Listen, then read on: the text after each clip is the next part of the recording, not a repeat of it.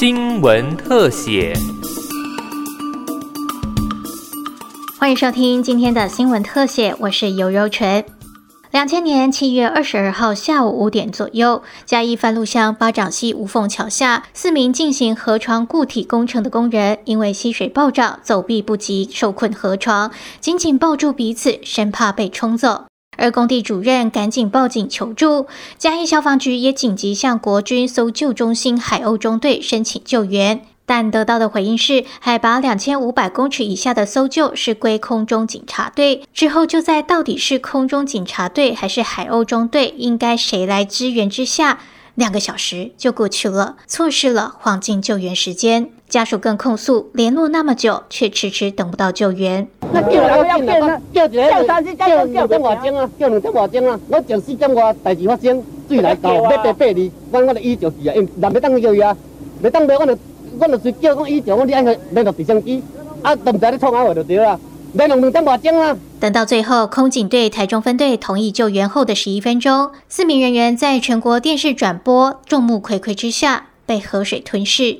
这场悲剧就是巴掌溪事件，而被冲走的七十岁老工人林中和的女儿也控诉政府救灾不力。政府官员都没有长眼睛吗？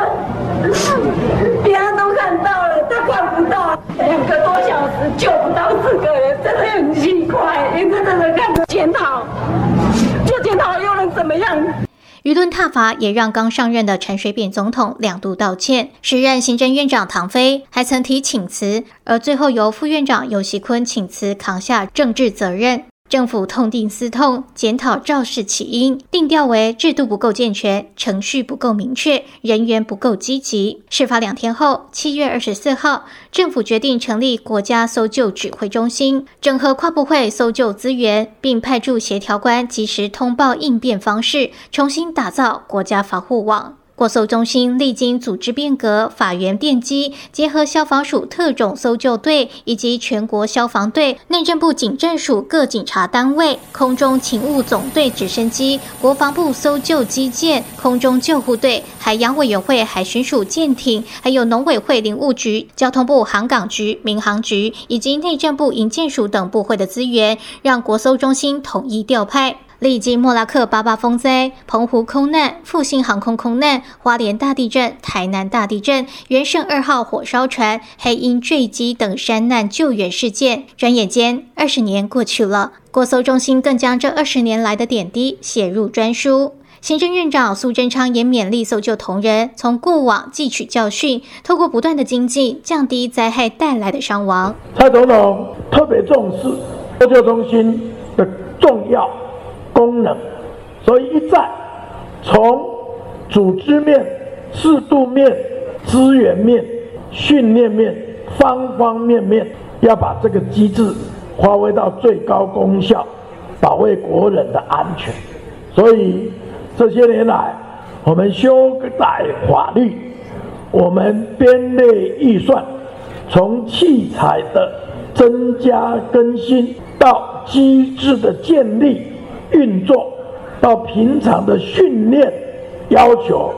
一直到好的奖励、坏的惩处，